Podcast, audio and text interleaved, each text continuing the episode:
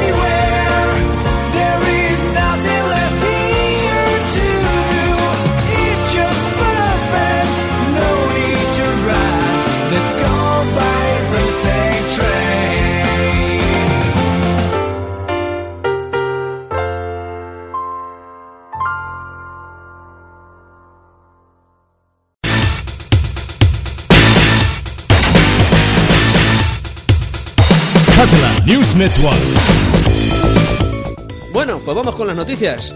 Vamos con la primera, ¿te parece? Venga, vale. Esta te va a gustar. ¿Qué opinión te merece que ya hayan anunciado película de Ghost in the Shell para 2017 producida por la Disney y con Scarlett Johansson en el papel de Motoko Kusanagi que no se llamará así, fijo? Para empezar, en 2017 Scarlett Johansson va a tener 33 años porque es de mi, de, de mi año, del 84, y no sé yo si va a estar para esos trotes de hacer de tipa embutida en cuero con cables enchufados. Efectivamente. ¿Que seguirá estando enchufable? Seguramente. Muy probablemente, teniendo en cuenta que todavía le quedarán por estrenar dos películas de los Vengadores, pero bueno, Si eso sería otro tema, porque la fase 3 de Marvel me importa un- una mierda bien gorda. eso ya es cosa, cosa distinta. Pero vamos, yo a mí este tipo de producciones me dan bastante miedo, la verdad, porque normalmente suelen ser bastante poco parecidas a la a lo que es la obra original, muy muy poco parecidas. Es que depende de quién la haga, de quién se meta en el proyecto, del afecto que le tengan, porque te puede salir mierda como lo que estamos acostumbrados en adaptaciones de videojuegos.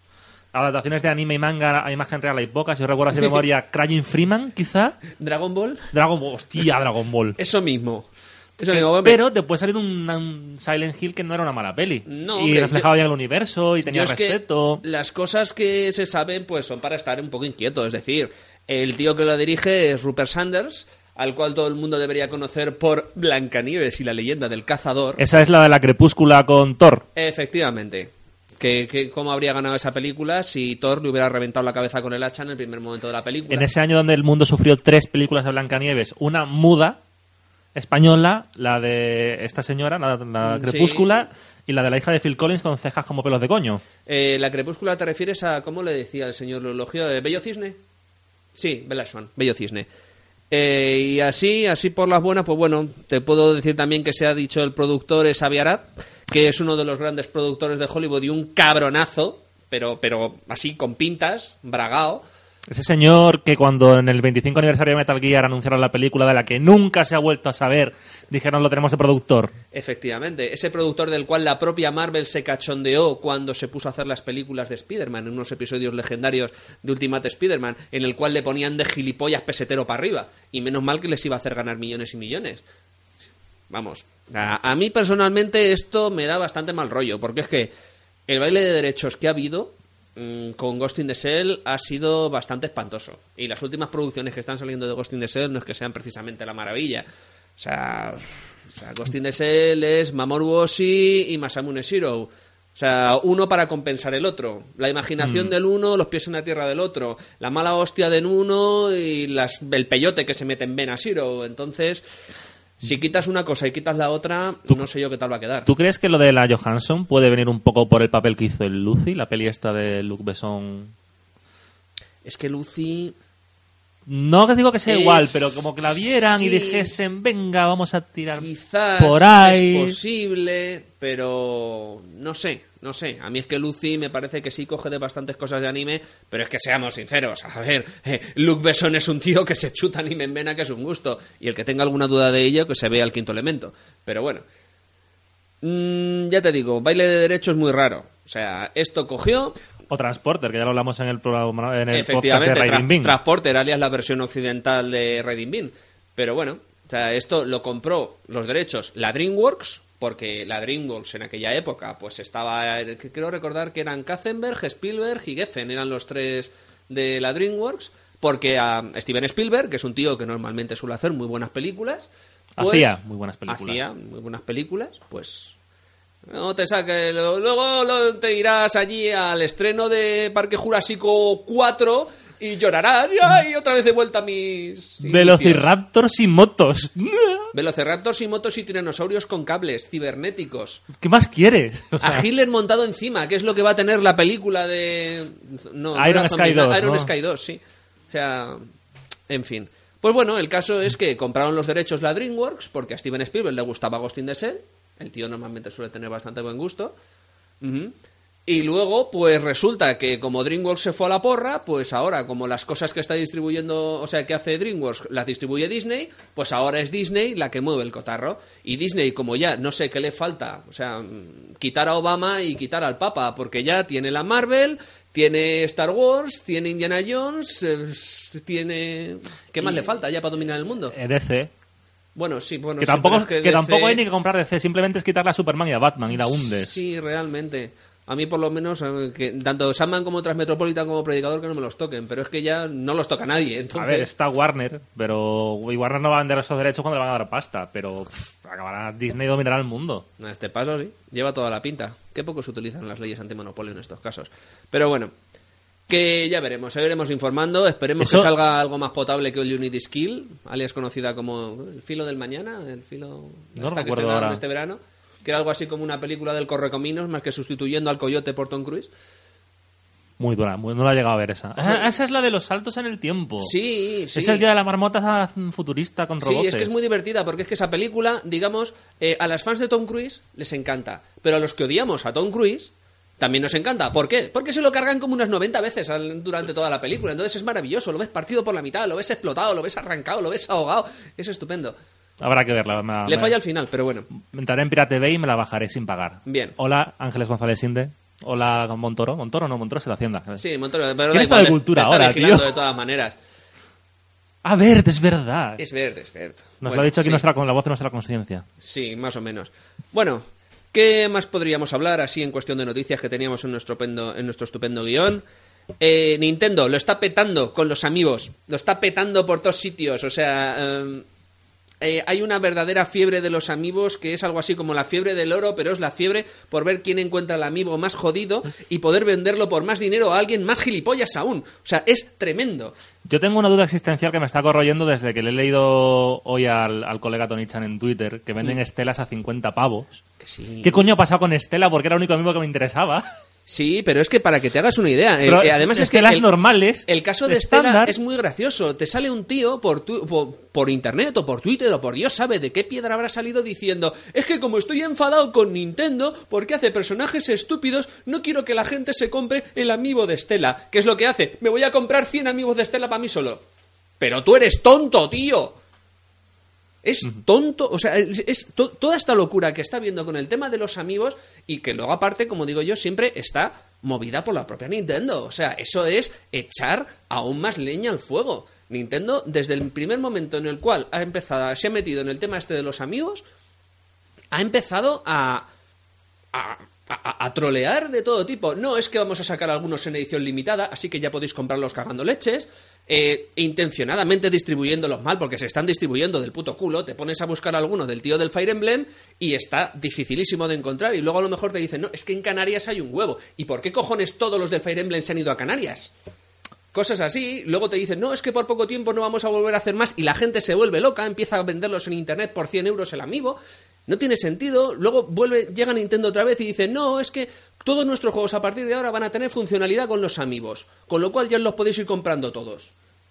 Por Tengo- cojones. tengo- ojalá saquen un amigo de bayoneta y te lo compres, que lo vas a hacer. Lo dudo mucho, porque han sacado... Lo vas a hacer. Han sacado uno del tío del Xenosaga, digo del Xenosaga del Xenoblade y no me lo voy a comprar. Bueno, da- date tiempo. Bueno, todo el que quieras. Pero no es bayoneta. Bueno, vale. Ah. Te aseguro que me gusta mucho más Xenoblade que Bayonetta. Bueno, bueno. Te lo pero- puedo firmar si Pero no quieres. es una señora sugerente con el culo en pompeta. ¿Y tú crees que realmente va a sacar a eh, Nintendo un amigo así? Hombre, se ha sacado Estela. ¿Nintendo? sí. ¿Nintendo? Sí, ¿Nintendo la que te censura hasta las mangas cortas? Sí, sí, sí. Nintendo está. Está ganando más dinero con los amigos que con la Wii U y la 3DS juntas, chaval. Eso no es muy difícil. No, pero aparte. Pero vamos, es que yo que sé, otro troleo que está sacando con los amigos. No, como van a ser de edición limitada, pero claro, mm, como habrá gente que no se lo pueda comprar, no les vamos a quitar el derecho a poder disfrutar de las cosas. Con lo cual, sacaremos tarjetas Amiibo que serán eh, para que las pases por encima y tendrán el mismo efecto que si pusieras el Amiibo, costarán lo mismo que el Amiibo, pero no tendrás la figura, tendrás una puta tarjeta. Y dices, a ver, ¿nos hemos vuelto locos o por qué demonios está pasando aquí? O sea, algunas cosas de Nintendo, palabra que es que son para incrustarse la cabeza en el culo y no sacarla jamás. No, pero a ver, si al final el tema de los amigos son cosas opcionales. Es como el DLC. Si quieres lo compras, si no, no lo compras. Ah, claro. Y aparte tienes el, el datito de la, del, del tener el muñequito. El muñequito bonito, que es mono y a la gente le gusta. Sí, y que, y que las primeras versiones que se vieron eran muchísimo Mucho mejores mejor. que luego lo que ha a ver, salido. aquí el problema que está viendo es el de tus amigos los lameprecintos. Por supuesto, Gente coleccionista que dice voy a acaparar todos los que pueda para reventar el mercado. exacto. Y Nintendo no es que le haya entrado al juego. Nintendo dice, si saco una producción limitada de mm, mil figuras del muñeco del Xenoblade, es dinero seguro porque no lo voy a vender fijo, es la cuota de mercado que tengo y la tal. van a vender en 5 minutos porque se comprarán esas mil figuras cinco tíos y a continuación verás cómo eBay se llena de figuras de Shulk por 400 euros cada una. Pero a Nintendo se le da igual. Nintendo ya se ha amortizado su inversión. O sea, lo que haga luego a la gente no es culpa de Nintendo. Realmente Es como si las ediciones coleccionistas de según qué juego mm, no es culpa de que tú sa- si es limitada es limitada, no vas a sacar un millón de unidades de la edición limitada del próximo Zelda. O sí, Pues porque en el, en el Skyward Sword había más ediciones coleccionistas que normales. Eh, realmente. Pero claro, el tema es ese, de decir, si es Y luego, limitado, por, tú y luego, búscalo. por ejemplo, el ¿cómo se llamaba el otro? El Twilight Princess, cogen, lo sacan en Wii y está por todos lados. Busca un Twilight Princess de GameCube. O si quieres, te recuerdo las estupendas distribuciones que han tenido siempre los Castlevanias de, de Game Boy Advance y Sí. Nintendo DS. Todavía Maravillosos me, ellas. Todavía me duelen los 200 euros que se llevó alguien de Móstoles. Sí, por sí, por sí, tres juegos de Game Boy Advance. Nunca Mm. más. Ahí está. Pero que sí, que la gente se vuelve loca con la especulación y es como la PlayStation edición 20 aniversario. Otras que tal. Que duraron, ¿cuánto? ¿Dos minutos? En... No sé, últimamente, últimamente se están viendo cosas rarísimas. Yo tengo que reconocer un saludo aquí al compañero Dark Kafka, pero las cosas que cuelga de vez en cuando por Twitter son geniales, porque es que hace falta una verdadera dedicación para encontrar a un tío que vende solo la caja de la PlayStation 4 por 229 euros. El cartón. Lo de dentro está vacío. Y yo también así amortizo una Play 4, ¿no crees? Sí, sí, no, la gente está, la gente está loca del coño. totalmente, totalmente. Bueno, pasemos a más locuras. Eh, eh, eh. Nintendo, chapa el club Nintendo. ¿Qué tal ¡Oh, qué drama! Durísimo, ¿eh? Durísimo. Creo que desde que compré la primera DS, el día de lanzamiento, Sí. de hecho dos o tres días antes, porque el corte inglés se le fue la olla, Ah, pues suele pasarle bastante. en plan, ya tienes aquí tú esto, pero no sale hasta el viernes, da igual, es lunes. Hay gente que está muy, pero que muy, pero que muy cabreada con el corte inglés porque en cuestión de cosas Nintendo normalmente se pasan las fechas por el forro los cojones. Entonces ha Pero- habido, ha habido pequeñas tiendas que con el Smash Bros. han perdido bastante pasta por culpa del corte inglés. Pero el tema del Club Nintendo, que nos haga. Te estamos viendo aquí un carnet antiguo, que eso es un documento indescriptible. Es un club que lleva desde los tiempos de Spaco, posiblemente, cuando Spaco distribuía los juegos de Nintendo en, España. Era RB, era RB. Con Spaco todavía no estaba el Club Nintendo entonces, ¿no? No. O sea, tiempos de Super Nintendo. Pero me refiero a que yo desde que tuve la primera DS no he gastado un punto en el Club Nintendo porque dan mierda. Realmente, y las mierdas que daban eran muy caras. Yo lo único que recuerdo que, que pillé, que eso sí fue 100% gratuito, fue que si te comprabas los tres últimos grandes RPGs que salieron de, de esto de, de Wii, o sea, el Xenoblade, el The Last Story y el Pandora's Tower, aunque no sé por qué demonios le siguen llamando RPG al Pandora's Tower, cosas raras, pero bueno. Eh, sí, es que como si le dices RPG al Castlevania.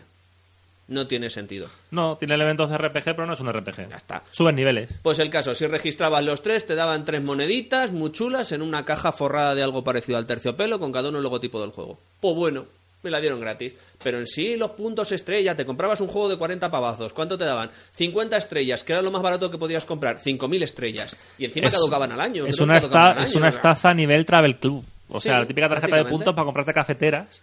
Que luego la cafetera o la, la kettle, es no sé cómo se llama la kettle, la calentador de agua este de cocina, Hervidor de agua. hervidor de agua, te vale un dineral de puntos. Es como, ¿cuántas veces tengo que echar gasofa para comprarme un puto calentador de agua? No sé, alguna el Club cosa- Nintendo es lo mismo. El Club Nintendo, yo recuerdo al principio, sí tenía mucho prestigio, pero básicamente estamos hablando, claro, de la época pues de la NES o de la Super Nintendo, porque se curraban unas guías cojonudas. La revista del Club Nintendo era muy buena. Yo tengo que decir que tengo la guía del Club Nintendo de Super Nintendo 64 sin tener la Nintendo 64 Ujú. porque me la compré en su momento por decir algún día emularán este juego bien y lo podré jugar. Claro, o sea, en Y esa me la compré ahí, inversión guardada y está de puta madre la guía. realmente ahí pues sí merecía mucho la pena el Club Nintendo, pero es que últimamente, ¿qué quieres que te diga? O sea, todo era... Se había perdido un poquillo lo que era la magia, entre comillas, de pues eso, de finales de los 90, que ahí era cuando realmente estaban puestos. Pienso yo, bueno, más que finales de Sí, todos los 90 sí. prácticamente, porque también al principio 94-95 tuvieron muy buena época. Bueno, dejemos Nadie, ya va, nadie va a llorar por la pérdida del Club Nintendo. La verdad es que no, más que nada porque ya han anunciado otro programa de fidelización. Dios quiera que sea lo que quieran decir con ello, pero bueno. Se pueden fidelizar a los clientes de muchas formas muy perversas. Que esto lo escuchan menores cuando no deberían. Bueno, vamos a ver qué más noticias tenemos por aquí. Una, chorradita que he encontrado que al final va a salir en Europa el Toukiden Kiwami, la expansión del Toukiden, ese juego tipo Monster Hunter que hizo la gente del Dynasty Warriors, Yo era un juego que no daba cuatro duros porque fueran a sacar de Japón, al final lo han sacado milagrosamente. Está bastante chulo, luego en su momento reseñan aquí abajo el de la primera parte. Y bueno, a mí lo que me ha llamado la atención es que no es que salga solo para PS Vita, sino que sale para PS Vita y para Play 4. Me hizo gracia porque es que cuando, como lo criticó la prensa del, movimiento y demás, decían que es que, que se notaba que ese juego estaba lastrado porque había salido versión de PSP y versión de PS Vita. Y que la versión de PS Vita no era todo lo buena que tenía que ser porque, claro, no podían dejar muy atrás a la versión de PSP. A lo cual digo yo, bueno, y si ahora haces, se puede decir la versión G, siguiendo la nomenclatura de Monster Hunter, ¿no? Eh, la versión ampliada, con más bichos, con más cosas y demás, y la sacas en Play 4, entonces vamos a tener una versión Play 4 que va a estar lastrada por una versión PSP. Sí, es la versión turbo, la Geno, pero ¿qué más da? No tiene mucho sentido, la verdad. Si Play 4 y Xbox One están viviendo a base de sacar juegos que han salido hace dos años, y tres, y cuatro, y diez. Y dos meses. Ya, y pero, dos meses. pero el- Borderlands, una edición muy chula. Sí, Metiendo o- Borderlands 2 y Borderlands la presecuela que sa- se vendió en Navidades de novedad. No tiene o, Re- sentido. o Resident Evil HD remake del remake de la Sí, versión hombre. de GameCube. El re remake.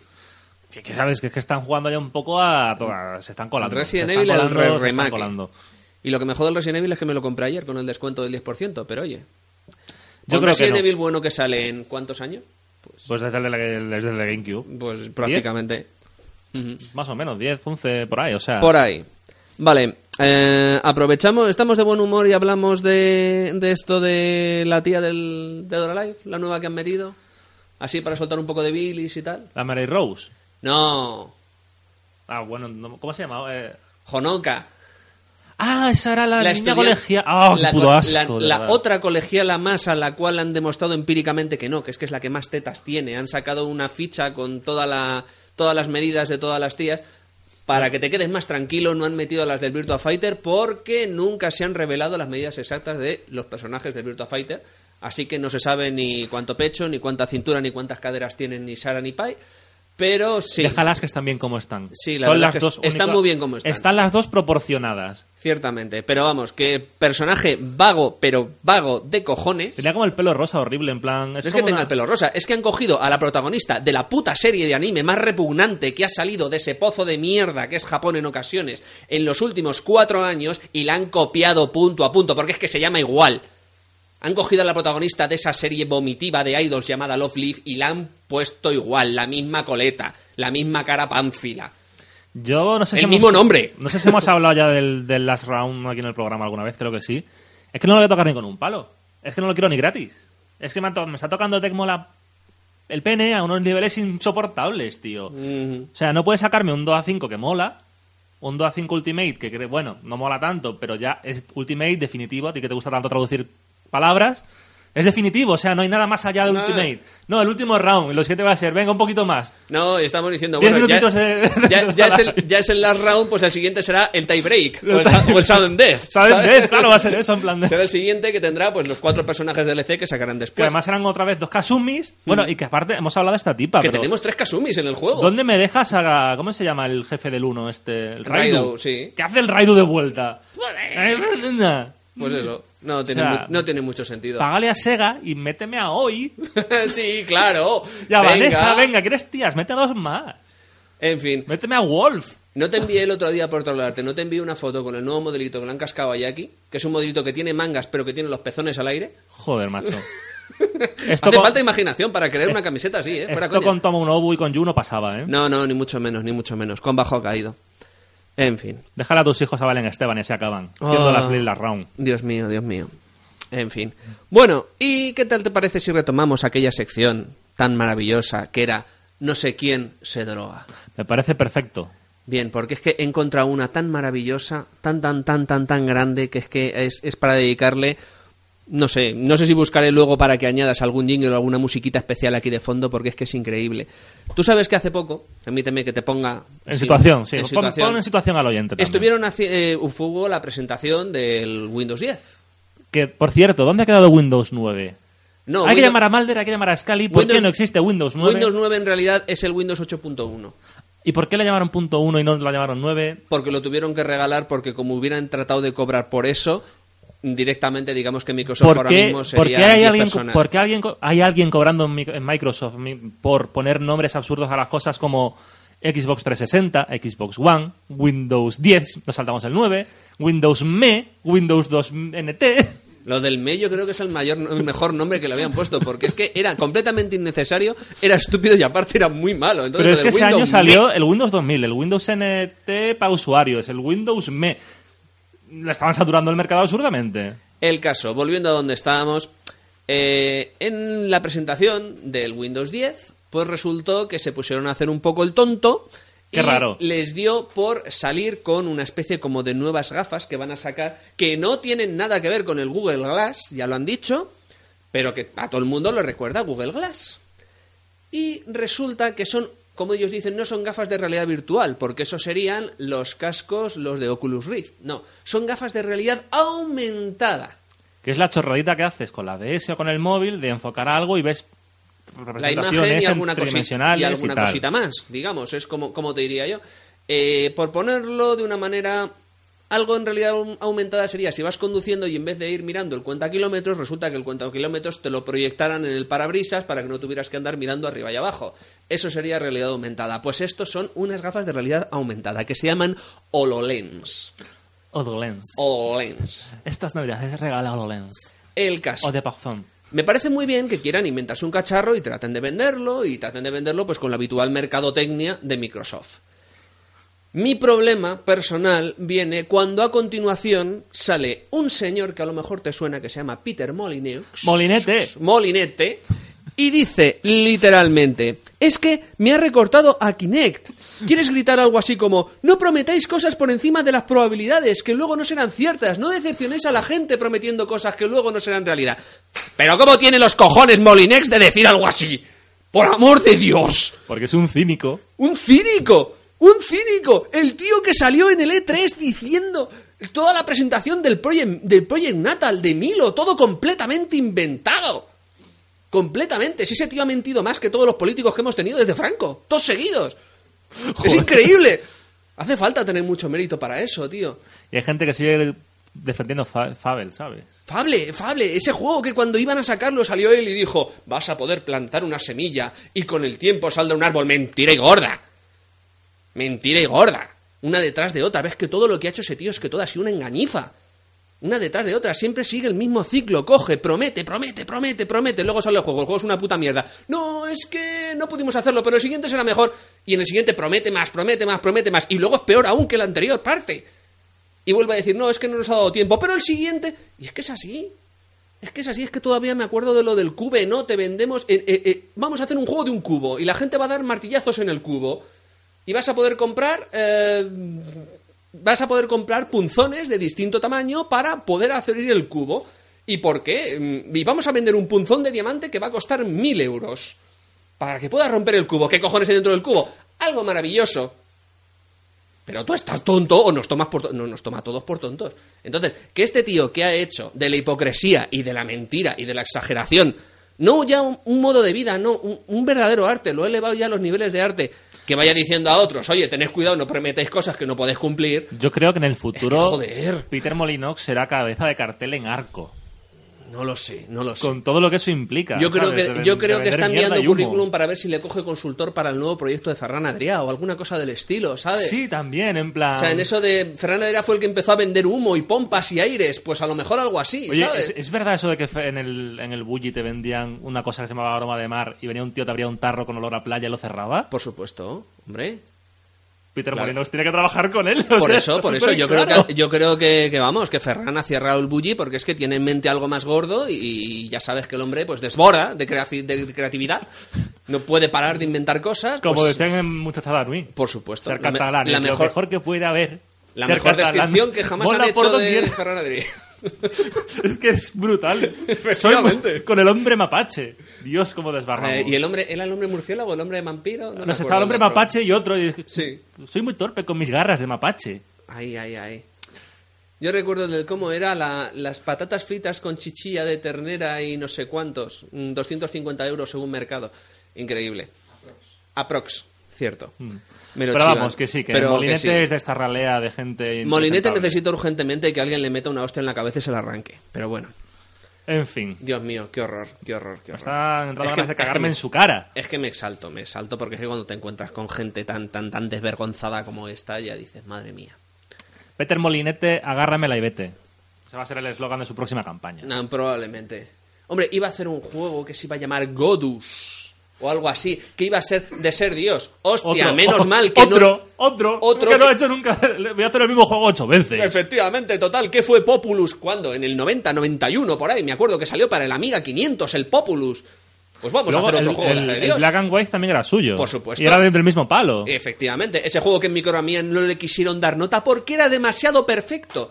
Por amor de Dios. Eso era muy típico de Hobby Press de la época. Sí, ya, sí le bajo de Mario presa ahora mismo. 64, en plan de no se puede puntuar.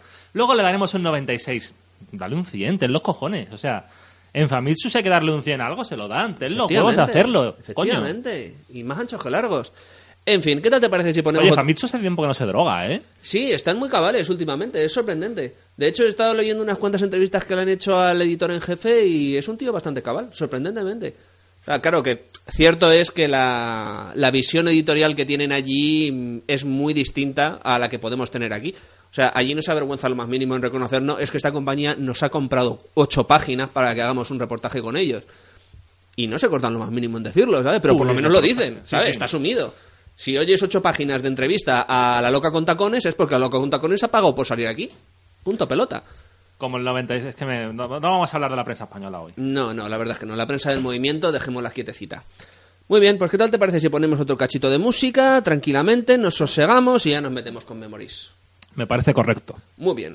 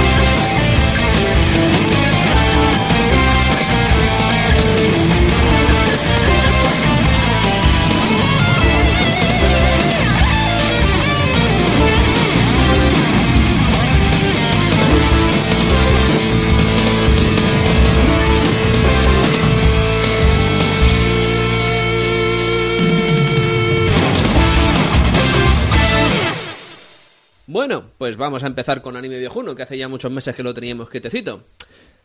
Hoy vamos a hablar de Memories. Memories. Memories, película del año 1995, que viene a ser una antología, como se llama, de tres cortometrajes, aunque la primera historia es casi un medio, tirando ya largo, que cuentan con tres historias basadas en relatos de tu amigo Katsuhiro Otomo. En mi opinión, uno de los mayores petardos que ha parido el anime japonés, pero ya entraremos en más, en más detalle sobre eso. Y las tres historias están dirigidas por distintos directores. El propio Otomo eh, dirige el último segmento llamado Cannon Fodder. Carne de cañón, Eh, Tensai Okomura es el segundo, Sting Bomb. eh, bomba fétida. Y Koji Morimoto dirige el primero, se llama Magnetic Rose, que También es discutible eso, la rosa magnética, pero también entraremos ahí en más detalle. Esto, como digo yo, es una película de las que ya no se hacen directamente. Ya no se hacen, ¿por qué? Porque no estas se peli- hacen en anime. no se hacen en anime, En efectivamente. imagen real sigue habiendo películas que son compilaciones de relatos cortos con un tema en común. No, y- no me refiero más a eso. Ah, Yo bueno. me refiero más en el sentido de que eh, mm, es son tipo de películas que juntan a gente muy, muy, muy buena en su trabajo, que no suelen tener problemas de presupuesto y que no se hacen, o sea, que, que valen una millonada, hablando mal y pronto, valen una verdadera millonada hacer este tipo de películas y que no se hacen para sacar taquilla. Se hacen eh, por, Por propósito, amor al se hacen por, por- por propósito artístico, se Sí, sí. hacen para que sean películas que muevan mucho a la gente, que se lleven a festivales o que se lleven a presentar premios y que ganen premios. ¿Y eso, Entonces, y eso ya no se hace en el mundo del anime. en el mundo del anime, mm, hace cuánto, como digo yo, ahora mismo solo quedan dos personas que hagan películas, de, digamos, siguiendo ese estilo. Una de ellas está ya jubilada, que es, mm, vamos, el, el Ghibli, el- ahora mismo me he trabucado y no me acuerdo el nombre, pero El vamos. de ahora me jubilo, ahora vuelvo. Mm, Sí. Será posible que me haya trabucado con el nombre. Miyazaki. Hayao Miyazaki. O sea, ya me, ya me fustigaré luego por el fallo. Y el otro es Mamoru Hosoda, que es el de Wolf Children, el de la chica que saltaba a través del tiempo y demás. Qué buena es esa peli. Efectivamente, pero ¿por qué puede permitirse Mamoru Hosoda esas millonadas? Gastarse esas millonadas y contratar a gente, pues yo que sé, como Yoshiyuki Sadamoto, que es quien le diseña los personajes, el tío de Evangelion. ¿Por qué? Porque como saca tantísimo dinero, sí le permiten gastarse tantísimo dinero. Pero hoy en día, si se hiciera una Memories, no sacaría ni tres duros, con lo cual, pues no iban a juntarse Claro, de ese pero estilo. también hay que tener una cosa en cuenta. Eh, ¿La chica que saltaba a través del tiempo es antes o después de la peli esta que es como de Digimon, de Summer Wars? Mm, es bastante anterior.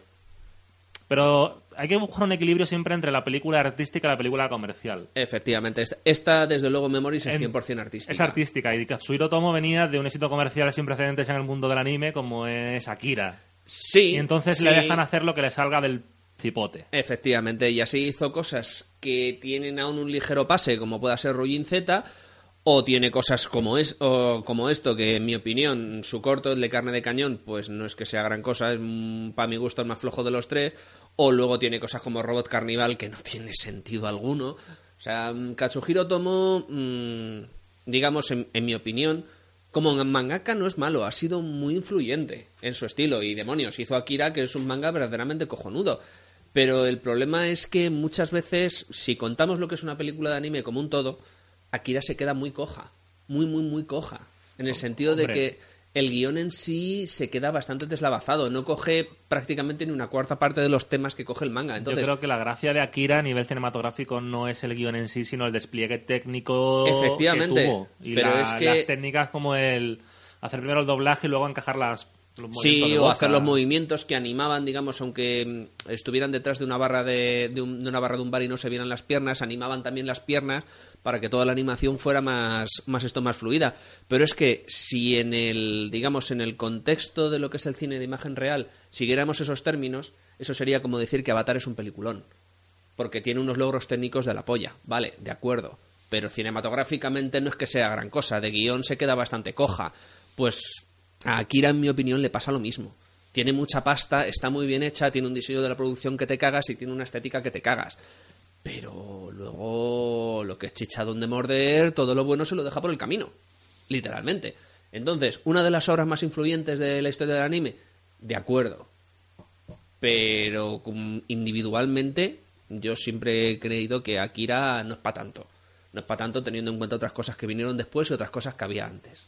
Pero yo creo que aquí hay que verla con los, con los ojos que tú has dicho, los ojos de avance técnico, de saber lo que estás viendo y lo que supone, como el que ve hoy día Jason y los Argonautas. Por ejemplo. Algo de ese estilo. Pero José plan- Luis Argonautas tenía una historia que Sí, sí. concluía correctamente. Claro, no, no, O sea, la- podía ser mejor o peor, pero por Sí, lo menos la veías y decías, he entendido esta película. Claro, está guay. me refiero, tú ves ahí esa película, el guion puede ser mejor o peor, pero la ves por el avance técnico que tiene, no por otra cosa. Muy bien. Pues ya digo, yo opino que Memories se vendió como Memories de Katsuhiro Otomo, pero como iremos viendo un poquito, pues no creo que sea para tanto la intervención de Katsuhiro Otomo. En concreto, pues bueno, mm, por llevar un poco la contraria y porque me sale de los cojones, para que nos vamos a engañar, pues eh, vamos a ir hablando de los tres cortometrajes al revés. Es decir, vamos a empezar por el último, luego iremos por el de en medio, que no le quedan más por eso, y al final terminaremos hablando del primero. ¿Te parece? Me parece bien. Bien, pues el primero, Carne de Cañón, Que lo dirigía el propio Tomo con un guion suyo, basado en un grado suyo, y con diseño de personajes también suyo. También suyo, que a mí me- el estilo de personajes y de animación me recuerda un poco a la animación británica europea de los años 80. Ese Sí. tono sucio. Sí, es que en sí, digamos, hablemos primero un poquito. eh, Carne Vale. de Cañón es eh, básicamente una historia, un viaje que haces a lo largo de una ciudad en un futuro, no voy a decir apocalíptico, pero sí un futuro bastante deprimente, porque es una ciudad que está construida. Distópico. Exactamente. Está construida en torno a un cañón gigantesco. Supuestamente la ciudad está en guerra con un enemigo que no llegas a ver ni te llegan a mencionar en ningún momento, solo se le llama el enemigo. Y claro, mm, todos los esfuerzos, toda la producción, todo lo que pasa en esa ciudad está enfocado única y exclusivamente a que ese cañón dispare para aniquilar al enemigo. Un enemigo que ni siquiera llegas a saber si existe o no existe. Pero mm, es todo un viaje que haces, pues eso, a lo largo de toda la gigantesca ciudad y ves cómo viven todos sus habitantes, todas las cosas. Simplemente, pues eso, para ver cómo al final alguien aprieta un botón, sale el pepinazo, se dirige ese proyectil gigantesco hacia no sabes dónde y otra vez a empezar de nuevo. Eso es. Sí, a mí el guion me parece un poco pobre. O sea, me parece muy básico para ser una historia distópica. Hay quien dice, hay quien dice, luego esto como digo yo, cada uno se saca sus propias conclusiones, que es una especie como de crítica hacia los regímenes comunistas, los planes quinquenales, que siempre estaba a punto de llegar, pero luego no se llegaba del todo, entonces había que esforzarse más, te volvían a subir, cosas por el estilo, el enemigo que siempre estaba ahí, que te- prácticamente te daba un poquito igual, decía, estoy hasta los cojones del enemigo que no he visto nunca. Hombre, pero la- bueno, eso ya son distintas lecturas. Hombre, La imaginería de la película sí tiene muchas referencias a lo que es tanto la dictadura de, de Stalin, Sí. no confundir con el comunismo, Muy, sovi- muy soviético. y muy soviético. con- también con la Alemania nazi, porque las S, por ejemplo, son las de las SS. de las SS, O efectivamente. sea, es mucho de un rollo dictadura, culto al líder, con, sin cuestionar nada. También hay que decir que ese tipo de imaginería, más la imaginería rusa, más que la imaginería rusa, la imaginería nazi, no sé por qué, pero así como no comparten la, la ideología, pero todo ese estilo de trajes y de Sí. tal y de se puede decir De- de puesta en escena les gusta mucho a los japoneses. No entenderé jamás por qué, pero Sí, bueno. es un rollo así Europa Central. Sí, sí, muy en plan de, ¿sabes? Nobles enemigos muy cultos que guerrean de manera elevada. Mm, Luego el niño es muy horrible el diseño que tiene. Sí. Esos diseños con ojeras a mí me horripilan mucho esa escena. eh, visualmente no me gusta este corto. Mm. A mí Es- me resulta Tiene su estilo, pero me no resulta curioso más que nada porque, y eso lo sabrás tú porque estás más puesto en lo que es en tema de cine, pero está todo el corto, está rodado, eh, como podría decirse, es una, como era plano secuencia, lo que es esa técnica o Sí, cámara en hombro. Sí, que no hay cortes. Efectivamente, es todo seguido. sí. Entonces, mm, no es algo que sea muy frecuente de ver en anime, pienso yo. Yo por lo menos eso lo he visto muy poquitas veces en animación, o por lo menos en animación japonesa. Luego lo he visto yo en otras secuencias, pues yo que sé, cuando se cachondeaban de la escena de las motojets en el retorno del Jedi en Shrek, cuando sale persiguiendo al burro. Pues bueno. Pero que es algo que así como en imagen real sí es complicado de hacer, porque tienes que mantener la sincronización de todo el plano durante muchísimo tiempo para que todo aparezca cuando debe y demás. Sí que hoy día En animación no cuesta tanto, es decir, No, de hecho hoy día, por ejemplo, una película como Birdman no se podía haber hecho hace 20 años. Efectivamente. Es un plano secuencia falseado, pero encaja por eso, por la misma facilidad que te da la animación. Claro. Que tú puedes falsear la realidad como quieres. con Ahí está. O sea, que día. realmente un plano secuencia es algo complicado cuando lo haces en imagen real. No es complicado cuando lo haces en animación. Pero bueno, movidas que tiene el señor Katsuhiro Tomo. Yo creo que es más un- una persona a la que le gusta experimentar técnicas y tal que realmente un buen artista. Mm, Es un experimentador y le sale mejor o peor y, es una buena visión. Y es un una poco buena de eso. misión. Es posible. Muy bien. Pasamos al siguiente. Bomba fétida Sting Bomb, Bomba fétida. dirigida por Tensai Okamura. Sí, señor. Basada en relato también de tu amigo Tomo. Y pues Tensai Okamura es un señor, pues que aunque el nombre no es muy conocido, pues hay que decir que es que ha participado en una cantidad de producciones prestigiosas verdaderamente bestiales. Estamos hablando de que ha participado en Cabo Vivo, ha participado en películas de City Hunter, ha participado en series de televisión como Darker Than Black, como la película de Ghost in the Shell, como Jinro, tanto en la serie de televisión como en las películas de Evangelion. O sea, es un tío que tiene un currículum mm, dilatado y prestigioso. O sea, no es un matao que han colocado ahí. Y la verdad es que se nota porque es una película, yo pienso que es probablemente el corto más animado y más dinámico y sin metercia más alegre de los tres. Con mucha diferencia. Es alegre, pero el planteamiento me parece un poco estúpido. Es que en sí es, como te diría yo, Es no diría una un especie de comedia negra, pero... Sí, ne- negrísima, pero bueno, hablemos un poquito de A qué ver, va. cuént- cuéntanos de qué va. Mm, Básicamente estamos en una ciudad montañosa, allí, un poquito aislada de lo que es, pues eso, de todas estas zonas mm, de la montaña nipona que siempre ves, pues eso, que cuando cae nieve caen unos nevazos tremendos que se queda incomunicada y demás, con mucho túnel, con mucha carretera así angosta. Como Mirasierra. Uh, Pizca más o menos. Más o menos. El caso es que, bueno, nuestro protagonista, pues es un chaval que es, bueno, chaval, échale unos 29, 30 tacos, que trabaja, es químico y trabaja en una empresa farmacéutica. Resulta que hay una epidemia de trancazos y de gripe muy fuerte en su ciudad y él tiene un trancazo, pero de alivio, o sea, de típica mascarita que no puede ir con ella a ningún lado. Y el caso es que está trabajando allí, pues con sus compañeros mm, haciendo movidas químicas y no hace más que estornudar, no hace más que toser, están los compañeros hasta los huevos de él y le sugieren que por qué demonios, como tiene ese trancazo tan fuerte, no se toma uno de los nuevos medicamentos anticonstipado que están desarrollando. Dicen así matas dos pájaros de un tiro, porque como son muy potentes, porque todavía no los hemos sacado al mercado, decían, por un lado los testeamos y por otro lado te curas el, resfriado. Y aparte dejas de tocarnos los cojones. Le dicen, "Ah, vale, pues perfecto, porque el muchacho ya estaba hasta las narices, literalmente hablando. "Eh, ¿Dónde están? En el despacho del jefe son unas pastillas de color azul y rojo. Vale. Va el muchacho, se echa un trago, se toma la pastilla y se duerme. Pequeño problema, esas pastillas no eran un medicamento. No era Eran- un medicamento contra la gripe. no era un medicamento contra la gripe, eran una especie como de dispositivo de arma biológica que estaban desarrollando en conjunción con unos cuantos ejércitos, la Fuerza de Autodefensa Nipona, el Ejército de los Estados Unidos y demás.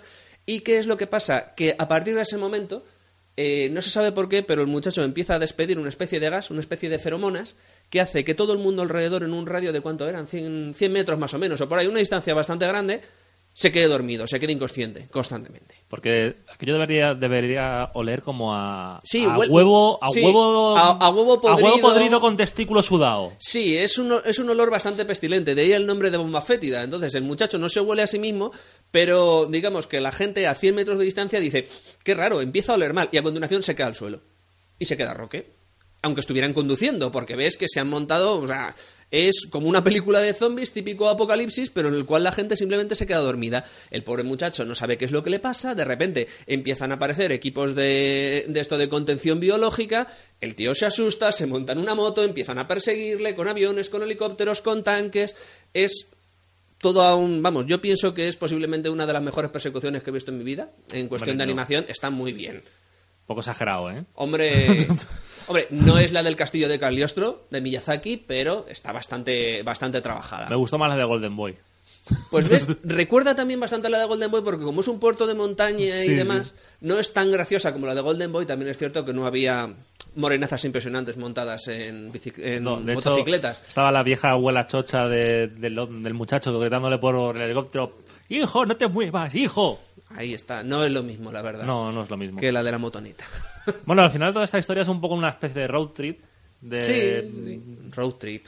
Eh, no me- no- a ver, road trip es un género. No voy a buscar la palabra en español para decir una aventura en la carretera. Película de viajes. Película de viajes. Admite los anglicismos. Road movie. Eh, Te admito road movie, no me digas road trip.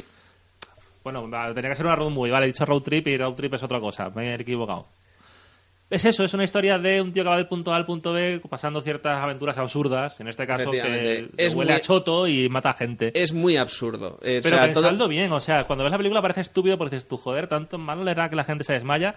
Tú piensas cuando vives con alguien o estás en casa de alguien que es especialmente sucio Oloroso, y sí. gordo y come mal y caga y luego vas tú y entras al baño y de repente mueres y lloras. Eh, yo a, nive- a niveles de olor no, pero puedo decir que conozco a alguien que sí tenía una cierta propensión a coger catarros, a coger gripes y digamos que le gustaba cultivarlos y extenderlos. O sea, era divertido, se sentaba al lado mío en el trabajo y veías como en una semana su puesto de trabajo mm, se iba llenando con una especie como de montañita de Kleenex usados y el muy cabrón Como Kleenex de pajero. Exactamente, no los tiraba a la basura para que se los llevaran y los descontaminaran, no, el muy hijo de puta los iba poniendo al lado con la vana esperanza de a ver si contagiaba cuanta más gente alrededor tenía mejor. Y los que nos sentábamos al lado de él vivíamos acojonados, era verdaderamente repulsivo, ¿verdad? Bien, es que el, ca- el cabrón en cuestión lo tengo sentado aquí a mi vera, pero bueno, en fin.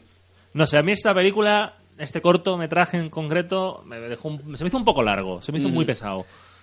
Y yo creo que si le quitas un cuarto de hora de metraje, la idea funciona igual o mejor. Mm, Es posible, es posible. O sea- Aún así, yo me sigo quedando con este bastante por encima de lo que es el carne de cañón.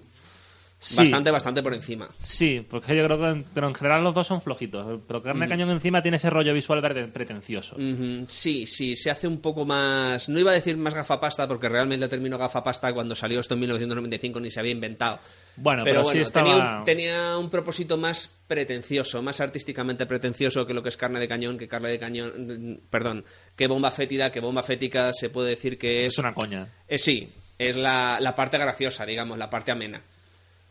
Lo que pasa es que también hay que decir, mm, quizás el problema que tiene Memories es que eh, acumula tantas virtudes en la rosa magnética que es que realmente luego lo siguiente que viene se te tiene que hacer a poco. Se te queda a poco, pienso yo. Yo es que lo habría dejado en un corto, que tampoco es tan corto, teniendo en cuenta la duración de películas en cines en Japón, que hay películas de Dragon Ball o de series de anime de éxito que duran 50 minutos.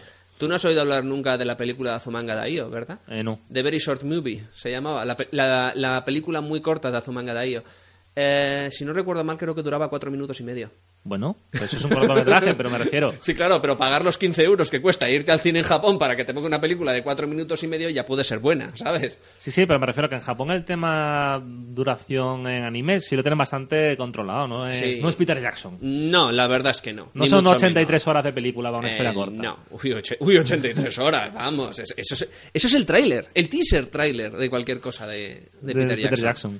No, pues no, esta historia a mí no me, no me convenció. Ujú. A mí, me, a mí me convenció más que carne de cañón, pero bueno, también es cierto que, bueno, la vi en unas circunstancias en las cuales me estaba muriendo de la risa y quizás por eso guardo mejor recuerdo Yo de creo que es un segmento en que si te fumas unos porrillos o algo te entra mejor seguro. Yo porrillos no hubo, pero te puedo asegurar que alcohol hubo bastante. Pues también, no, lo digo porque, a ver, yo no fumo, pero sí es la típica película para haber fumado. Eh, cortometraje, en este caso. bueno, un cortometraje no deja de ser una película. Porque Más no- condensada. Mm. Porque lo otro es un largometraje. Lo que pasa es que hemos, Sí. hemos acuñado la acepción película para un largometraje en sí. Mm, ¿Qué, te- qué- qué tonto me he puesto de repente hablando. La verdad es que sí, sí, para que no vamos a engañar, no me voy a andar con me he puesto técnico, me he puesto no. técnico me- no me soporto. Bueno, pongámonos técnicos. La rosa magnética. Dirigida por Koji Miramoto y el Koji Morimoto. Morimoto. Es que Morimoto. Miramoto suena mejor que Morimoto. No, pues Morimoto, Morimoto es... suena a me Morimoto- la moto y Miramoto es la estoy Morimoto mirando. es que, ¿cómo te diría yo? Aquí es que le toca bailar con la más fea de todas, sinceramente. Porque es que eh, Koji Morimoto es un director que es que, o sea, es buenísimo. O sea, estamos hablando de que es un tío que ha participado en cosas como Macross Plus, como Mazin Kaiser, Akira, Robot Carnival, Mind Game. O sea, es un tío que tiene también otro currículum magnífico. Pequeño problema. Él es el director. Vale. Pero el que hace los storyboards eh, y el que lleva toda la dirección de arte es el señor Satoshi Kon. ¿Quién es Satoshi Kon? Satoshi Kon eh, posiblemente sea uno de los mayores genios que ha parido el cine de animación japonés en toda su puñetera historia y lamentablemente es con el que se está cometiendo una de las injusticias más abyectas que se han hecho también en el mundo de la animación. Va a tener una carrera... Es algo que me toca bastante la fibra sensible, ¿sabes? Es como cuando vienen a reparar los de Movistar por mi zona y me quedo sin online. Ujú. Eh, no tiene una carrera muy dilatada. Satoshi Kon murió joven, murió hace en el, En el 2010, 2010. con es- 46 yo- años. Yo escribí el panegírico cuando colaboraba con el Mister en, en Mundo H. Fue una noticia bastante dura. Y a mí, por nombre no me sonaba, pero cuando hemos estado preparando el programa me he puesto a mirar su filmografía y, joder, es el de Perfect, el tío de Perfect Blue, el tío de Tokyo Godfathers, eh, Paranoia Agent, Paranoia Agent, y a mí en concreto Perfect Blue me parece un peliculón.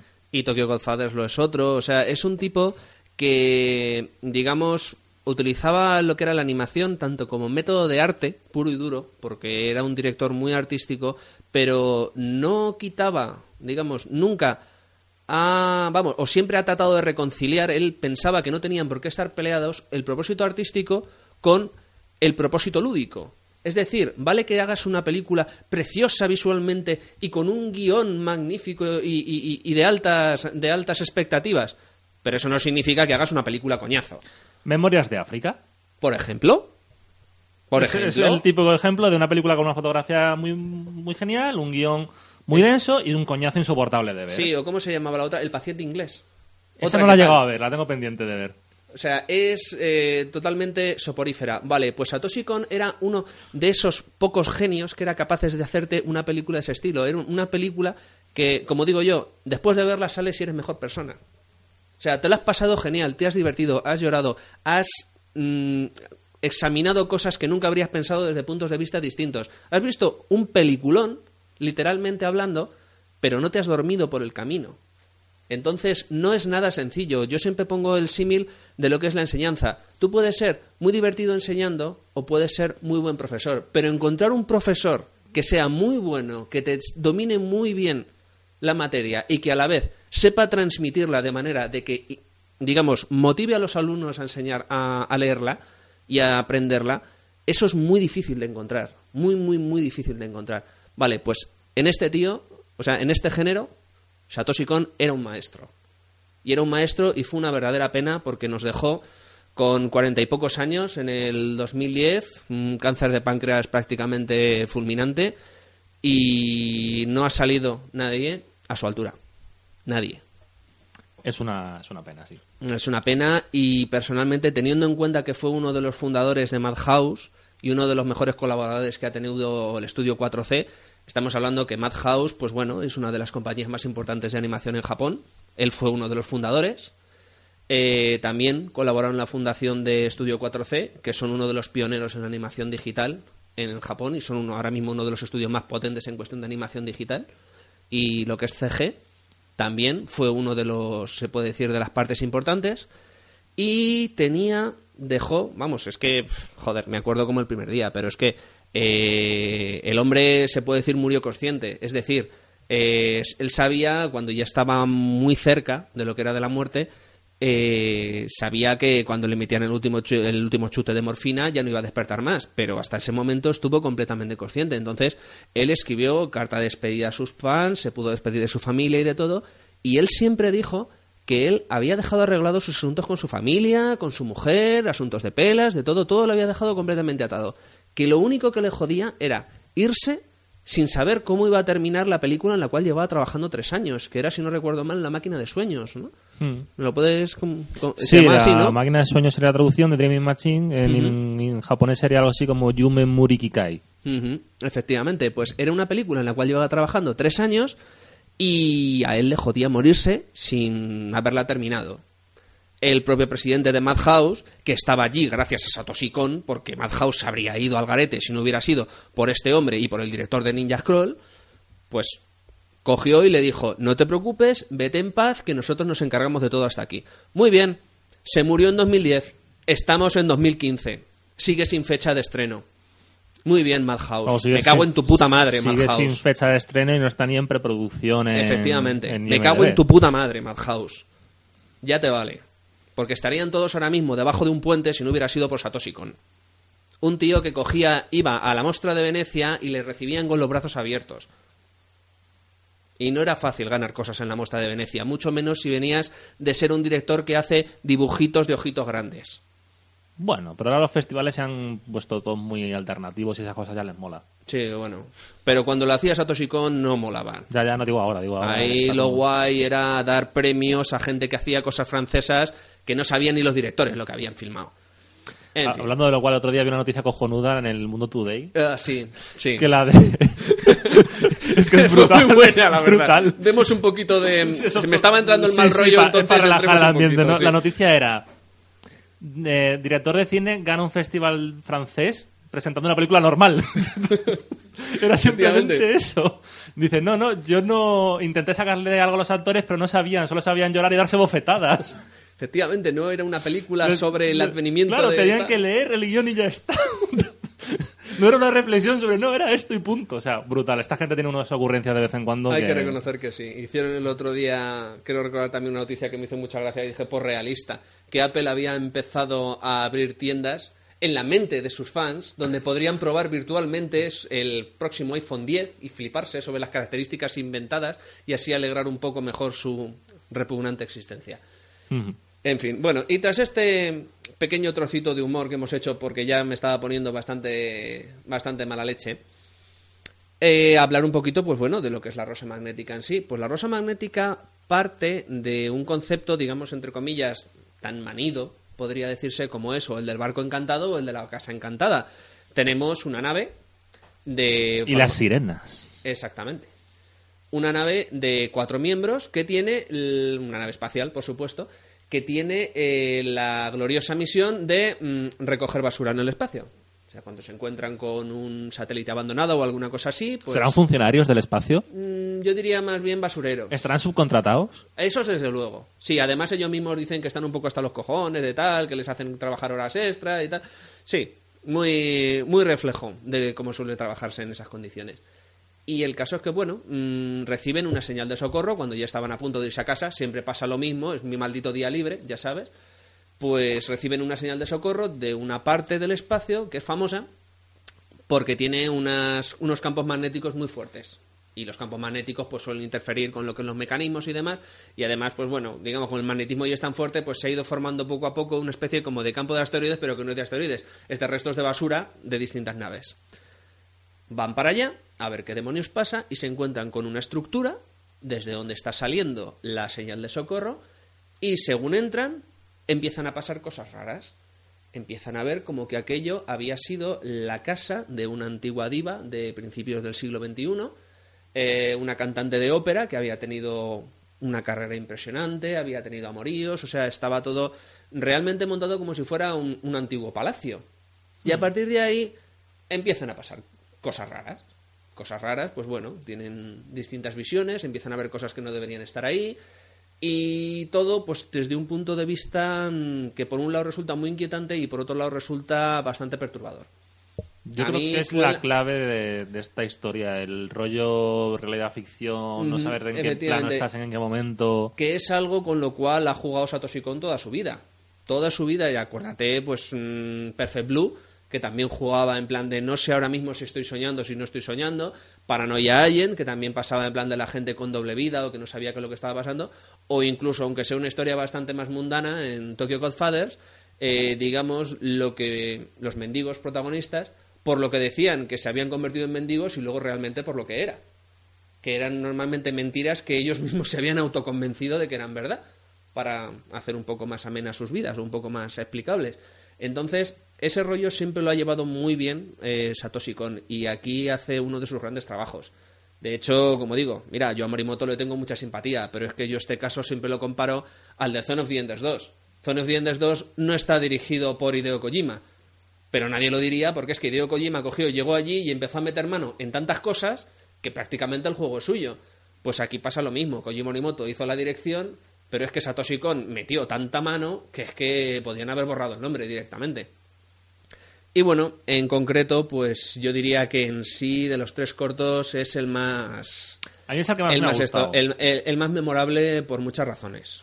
No lo veo perfecto, lo veo que se le pueden mejorar muchas cosas en el ritmo y, y tal. Es que el ritmo también le gustaba mucho a Satoshi Kon, digamos, quizás jugar con un ritmo un poco repetitivo, un poco que tocar un poco las narices para aumentar la sensación de, digamos, o de opresión o de confusión. Eso siempre le ha gustado también mucho. Luego la construcción de personajes creo que el único que está bien construido es el rubio. Tampoco da tiempo a mucho más. Claro, no, pero el rubio sí le ves que tiene un trasfondo, que tiene un back, Claro, una que los otros detrás. no te llegan a decir nada. Por cierto, otra cosa que me gustaría, entre comillas, destacar, y es que Satoshi Kon también destacó por una cosita que muchas veces se, digamos, se obvia o, o quizás llama poco la atención, y es que los tripulantes de la nave hay un alemán, un, no sé ¿Ruso? si, un, un ruso, sí, un japonés, y un hispano que no se sabe si es español o es, pues bueno, de, de América Central o de América Latina.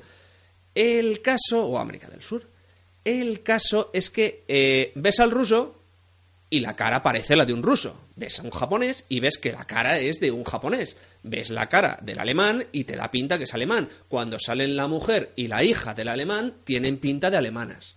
No es como, no, te sacamos a un personaje que decimos que es americano, pero tiene las mismas pintas y las mismas caras y los mismos ojos que el japonés que tiene al lado. Eso a mí me parece, mm, vamos, una muestra más de que esto se hizo en serio. Iba con un propósito, pues eso, un poco más superior. Y lo que no sé es por qué luego metieron las otras dos historias ahí, no, no lo veo. Pero bueno, em, en Magnetic Rose, La rosa magnética. la Rosa Magnética, a mí me- lo que me gusta es eso, es el rollo de... Es ciencia ficción clásica, Efectivamente. Además, Eh, canónica, pura y dura. Ujú. Tiene muchas referencias a cine ciencia ficción, bastantes. El- Ciertamente. A mí hay cosas que me recuerdan a Alien, Ujú, en Exacto. diseño de producción y tal. Más que hombre, quizás el concepto, pues eso, de los camioneros espaciales, de que no son héroes o que son policías, Algún- sino que el son. tenemos que recogerlo por cojones, no sé de qué película Claro, de... cosas así, atender la llamada. Claro, eso cositas. Son, son tópicos del género, pero que están ahí. Mola. Y luego el tema del todo el rollo psicológico de meterte en la cabeza de alguien y putearla me gusta mucho. Exactamente. Si no, no estaría Luego, jugando lo que estoy jugando ahora. La, man- la magnífica construcción, pues bueno, de que hay momentos en los cuales ves situaciones que las estás viendo, o sea, real- literalmente están ahí y que luego de repente parpadean y ves que es exactamente lo mismo que han visto, pero hay una especie como de androides todos llenos de polvo, todos hechos hechos mierda porque llevan allí yo que sé cuántos siglos, que tampoco te llegan a, te llegan a decir en algún momento, porque eso no lo recuerdo la fecha en la que están, te dicen la fecha en la cual era ella, pero Sí, y la fecha la dicen cuando entran en el- la nave, te enseñan la identificación y te dicen la fecha que es, pero eran como 100 años después. Una cosa así, Mm, tampoco sí, por ahí muchísimo. Pero bueno, a mí me. Que lo interesante realmente esto es el rollo. en- ¿Hacemos spoilers o no? Mm, yo creo que no, porque es que yo creo que esto es una... Vale. Así como las tres creo que merecen la pena, pero es que realmente hacer un spoiler de la rosa magnética sería un crimen. No, pero es la mejor de todas, todo, el no- todo el tema de averiguar qué es lo que está pasando es interesante, cómo lo resuelven. Efectivamente, esos pequeños toquecitos que te Esos dejan ahí al final para que lo pienses, los giros que le encanta, a Satoshi Kon le encantaba meterte un giro así por las buenas y que de repente todo cobrara un, un nuevo aire. Que lo que pasa con esta peli es que cualquier día la coge tu amigo Christopher Nolan y te hace un remake. Mm, me parece estupendo, teniendo en cuenta que se acaba de cascar así por las buenas un remake de 2001, se ha quedado más ancho que largo, pues bueno, a ver si, si con un poco de suerte hace un remake de otra cosa un poquito más amena. No sé, yo creo que, mm, por concluir un poco, esta película, eh, este, este- esta parte del relato, la de Magnetic Rose, la podéis ver y las otras dos si no queréis no verla. Hombre, es la más fuerte de todas, desde luego. Yo digamos, es, la, como- es la- la argumentalmente más poderosa, la visualmente más poderosa. Es el plato fuerte. Y luego le falta coherencia a todo el producto en sí eh, para hilar las historias. O sea, tú ves una película rollo, la última que he visto así de varias historias relacionadas, la una argentina se llama Relatos Salvajes. Tiene toda la violencia como fondo. Aquí se llama Memories, pero la única que realmente trata de la memoria De los recuerdos los en la recuerdos es la primera. Claro. Las otras dos no, porque es un ejercicio muy básico que, de hecho, a mí me lo han llegado a hacer hasta las facultades. Si vas a hacer una- un, largo con varios cortos, tienes que tener un nexo de unión entre los tres. Entre los tres, efectivamente. Aunque sea una chorrada, aunque sea un, el típico episodio de Los Simpsons donde vuela una cosa y llega a un sitio y hacen otra. Four Rooms, cualquier mm, algo, un, un nexo. Y estas no las tienen. Son tres historias metidas en un pack con la única excusa de que están basadas en relatos de Katsuhiro Otomo. Entonces, ¿qué pasa? Que tú ves primero Memories, que es la que le da el título, eh, por la historia esta de la rosa magnética, y está bien. Luego vas a la siguiente y está mejor o peor, pero es otra cosa totalmente distinta, no tiene ningún punto de referencia a la memoria. Y luego tienes la tercera, que ya directamente tampoco.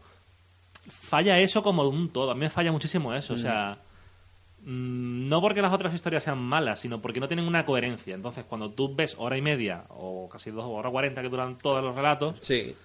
Es como, vale, he visto un relato de una cosa, otro de otra y otro de otra, que si los veo separados... mm, No habría pasado no habría nada, pasado nada. Y si veo solo la primera y no las otras dos, también. Entonces, como historias sueltas, están regular, bien y muy bien. Como todo, a mí se me queda muy cojo.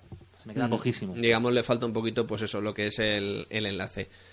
Yo quizás, digamos, mm, ya, pues eso, ya concluyendo, además, yo he de decir, pues eso, que es una de mis películas preferidas, más que nada, mm, sobre todo por la intención, ¿sabes? Por querer hacer llegar un poquito más. Pero simplemente me gustaría comentar que es una película que aquí en España costó Cristo y la Madre verla. Es decir, Pero está en español. Claro, está en español. Gracias a la versión en DVD que salió, si no recuerdo mal, pues por el año 2005 o 2004. O sea, tardó muchísimo. Estamos hablando de una película del año 1995. Que te tarde 10 años en salir era una burrada. Además, teniendo los nombres que tenía detrás. Que hubo una época en la cual aquí eh, había hostias por sacar cualquier cosa que llevara el nombre de Katsuhiro Tomo. Sacaron Rojin Z, sacaron Robot Carnival. Pero en cambio Memories no estaba por ningún sitio. Y la única manera que hubo mm, de ver Memories durante mucho tiempo, hasta que salió esa versión en DVD, eh, fue una de las traducciones que hizo mm, mis antiguos coleguitas de Go Films, que una de las películas que tradujeron, precisamente, precisamente porque es que querían traducir La Rosa Magnética, fue, fue esto, fueron los de Go Films. Y la versión en VHS, traducida por estos, digamos, Sí, iba a decir Fansub. pioneros del fansub, porque el fansub era muy fácil cuando se hace en ordenador, entre comillas, muy fácil, pero hacerlo en cintas de VHS, y lo digo por experiencia, era un dolor de huevos. Un dolor de huevos muy gordo. Qué gran formato el VHS. Aquel formato triunfador gracias a la pornografía. Hombre, como siempre. ¿Por qué te crees que tenemos internet hoy en día? Pues el caso. Que, digamos, mm, todos los que todavía conservamos nuestra copia en VHS de GoFilms, que por cierto tiene una traducción bastante más fiel que la que luego sacó Selectavision, pero bueno, lo digo también por experiencia. raro, Selecta traduciendo mal. Claro. Debe ser que como esta vez no pudieron coger tan fácilmente los subtítulos que suelen robar a los fansubs para luego meterlos de gratis sin siquiera amenizar, pero bueno, eso ya es otra cosa de otro lado. Dejémoslo ahí. Pero bueno, que los que todavía conservamos el VHS de Memories estamos muy contentos con él y jamás se nos ocurriría tirarlo. Muy bien. Y por cierto, hablando de Satoshi Kon, ¿qué tal te parecería si dejamos ya para otro día así meternos a fondo con Perfect Blue o con... Con Perfect Blue me parece bien, porque luego ya las otras son demasiado recientes. Tokyo, hombre, To- Tokyo Godfather. no es- 2003. Tokyo Godfathers es del 2000. 2003 del no es tan 2003. viejuno ya, No, ¿eh? la verdad es que no. Ya tiene algunas cosillas digitales y tal. Pero es que Tokyo Godfather mola mucho. Yo Y es que haría como, me conozco el parque bueno y me he visto los, los, ¿sabes? Los, los montones de cabañas de los mendigos y demás, pues se me hace entre comillas entrañable. Yo haría Perfect Blue porque yo creo que da mucho más juego. Perfect Blue es que aquí en España al principio la gente se lo tomaba cachondeo hasta que vieron 15 minutos y dijeron, "Oye, esto de que- cachondeo no tiene es que nada. me acuerdo de los trailers, de- no sé qué, qué coño alquilaba yo en aquella época, si era Evangelion o era mm, Dragon Ball random Sí, de la vida. Sí. O si era una, en una doca, en una mina o algo, el tráiler, y me acuerdo de, la- de las tipas cantando en plan Sí. idol estúpida, y de repente un tío con los dientes súper asqueroso y una paranoia muy gorda. Yo quiero ver esto. Efectivamente, efectivamente. Porque era súper enfermizo. Muy bien. Na, na, na, na, na. Sí, sí. es- Y así todo el día. En fin. Bueno, pues quedamos en eso, ¿te parece? Me parece bien, correcto. Pues nada, yo creo que ya podemos ir despidiendo lo que es el programa. Ya llevamos aquí. ¿Cuánto llevamos al final? Una horita y poco. Una horita y poco, más las dos músicas. Horita sí. y poco, sí. No- no puede va a ser muy largo hoy. Así para ir volviendo y rellenando cosas. Y nada, mm, cositas así que vayan a pasar dentro de poco, pues yo tengo pendiente un par de podcasts por ahí que sigo haciendo guiones porque es que los quiero hacer especiales y se me hacen larguísimos. No sé si conseguiremos terminar al final el debate sobre los juegos de lucha porque es que ya se han ido apilando y apilando y apilando más cosas y más cosas. Sí, no, y además yo con, con vosotros tengo que hacer otra cosa del mío. O sea, que- Mm, o sea que esto, esto es un no parar. Estamos aquí todo el día pegados al micro, cualquiera lo diría. Eh, la reseña del Guilty saldrá dentro de poco. Si queréis echarle una cul- la culpa de por qué hay últimamente tan pocas noticias y tan poca cosa, es pues porque me han vuelto las viejas costumbres, desgraciadamente. Y mira que es un dolor de huevo jugar solo con un pad, pero ahí está. Y poquita cosa más. Ya veremos a ver. No creo que tarde mucho. Yo creo que estamos ahora a finales de enero. Antes de febrero, yo creo que tenemos otro podcast mínimo. sí, ¿no? Yo... Antes de que acabe febrero. Antes de que acabe febrero. Ah, sí, seguramente sí. Lo que pasa es que yo no voy a estar aquí. Bueno, para eso existe Esquipe y otras Bomba cosas. de humo. Y demás. Nada, te tendré te A lo tendremos que mejor- recolectar. o no, porque si... Es que no puedo hablar, pero... A lo mejor estoy en un sitio donde no me dejan trabajar allí. Ah, O no. Ya. Pero... no. Me tendría que cambiar el nombre en todo caso. Eh, Sí, tendría cuanto menos gracia. Ahora tendrías que ser el Ubisofero resentido o alguna mierda del Sí, estilo. no, el vamos. capconero resentido. Sí. Algo de Lo eso. importante es el resentido. Pero sí, bueno. sí. Muy bien, pues yo creo que aquí hemos llegado todos. Oye, no he hecho spam yo hoy de mi programa. De, no, has hecho de 10 minutitos de sí has hecho, sí. He hecho una Lo has cuña. colado, claro. Eso no es spam, es una cuña. Es una cuña ahí con la- Claro. Hay que saber colarla con estilo. Sí, o con, est- o con estola, que decía la publicidad. Muy bien, pues nada, señores. Tengan muy buena tarde, pásenlo bien, cuidado al volante, ya saben, si ven un Sante azul, aléjense de él, porque seré yo el que estaré conduciendo y soy un peligro al volante. Si ven un Toyota gris y están ustedes de bien buen ver, párenme, pero no me pidan dinero. Ujú. Si me permites meter otra cuña de esas pequeñitas, pero tú sabes las ganas que tengo de imprimir ese cartelito que pone aparcas como un gilipollas, sacar 50 copias y empezar a ponerlo por todos los coches de Madrid, tío, me encuentro de todo. Es espectacular. No quiero volver a coger el coche en mi vida. Fin del off topic. Yo estoy Eh, pásenlo ustedes muy bien, nos vemos enseguida. Buenas tardes. Adiós.